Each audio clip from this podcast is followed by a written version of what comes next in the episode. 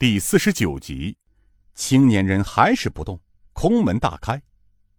他又是一声轻笑道：“好招风式电车。”眼见段祺坤的雷霆一击将要把年轻人穿胸而过时，众人脸色巨变。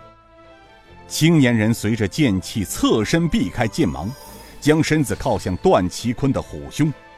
段祺坤见他靠了过来，心中一阵狂喜，心道：“好小子，主动送死来了。”心念间，他按巨气于左掌，撒剑，左手向青年人的头顶急拍而下。瞬间，情况发生了巨变，悟道禅师都无法回天了，只有高声喊道：“阿弥陀佛！”他是希望逆徒能手下留情。众人心道：“完了，这小子死定了。”只听得一声闷哼，又是“砰”的响声过后，大殿上尘土飞扬，门旁边的一道隔墙被撞出了一个洞。这青年人还是老样子，他就像刚才没有发生过事情一样。但段奇坤不见了。这时的众人惊呆了。不一会儿，只见得段其坤左手拿剑，右手扶胸，一身尘土从墙洞中踉跄而出。这刚出墙洞，还没走几步，一口鲜血从口中喷射而出，身子随之轰然倒地。齐坤，段大人！众侍卫有的拔出刀剑准备一拼，有的奔向了段其坤。这大殿之上一下子风云忽变，剑拔弩张起来。青年人轻声笑道：“哼哼，怎么，众位还想拼死一搏不成？”悟道又高声道：“阿弥陀佛！”声音刚落，数十个护院武僧瞬间把大悲殿前后两道门给阻死。刘延昌眼见那青年必死。暗自欣喜，然而这事情忽变，段祺坤吐血倒地，不省人事，他内心的恐惧油然而生，心道：今日之事，成败已成定局，如果再不收手，恐怕想全身而退是不可能的了。于是他尖声道：“给我退下，不可造次，退下！”刚才是段大人与这位少侠的公平比武，你们中间的哪一位能与这位少侠打，就站出来。没用的东西，丢人现眼。众侍卫都低下了头。刘延昌又尖声道：“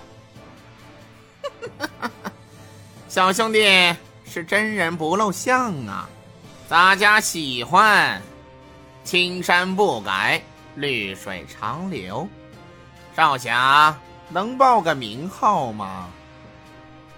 那青年笑了笑，说道：“刘总管，本人现在不想报名号，不过我想你用不了多长时间，你自然会知道了。哦，顺便告诉你一下，你外边的那些朋友大概还睡在围墙边，刚下过雨，躺在那里。”会生病的，请刘公公一并将他们带走吧。刘延昌听得面色巨变，他有些语无伦次的说道：“你，你敢把他们怎么样？”那青年又笑了笑说：“没怎么样，我觉得也不该把他们怎么样，因为这里是佛祖的地方，如果把他们怎么样了，佛祖会怪罪下来的。我只是……”让他们先睡了一会儿而已。刘延昌像一只斗败的公鸡，此时的沮丧无法言表。他只说了几声：“好，好。”刘延昌手一挥，殿中的十多名侍卫抬着段其坤匆匆而去。这悟道禅师和周之同终于松了口气。阿弥陀佛。小施主救了本寺众僧，老衲感激不尽。施主，请告知名号，让老衲。青年人笑呵呵的说道：“ 和尚伯伯，咱们是旧识。和尚伯伯只要细想一下，就知道我是谁了。”一声“和尚伯伯”，让悟道禅师又陷入云雾中。这听起来有些耳熟，可是他正要发问，青年人说道：“和尚伯伯，过段时间再来拜见，我还有要事要先走一步了。”他说完，将身纵出门外，又在寺里的一棵石柱上一点，就消失不见。悟道本来想将他挽留住，可没等他说话，怪异的年轻人就在众目之下消失不见了。此时的悟道和尚像是着了魔似的，自言自语的念道：“呃，和尚伯伯，和尚伯伯，呀，阿弥陀佛。”周之同问道：“师兄可是想起什么来了？”悟道点点头说道：“师弟。”你今日先在寺里休息一宿，明日持老衲的书信去刘庄一趟。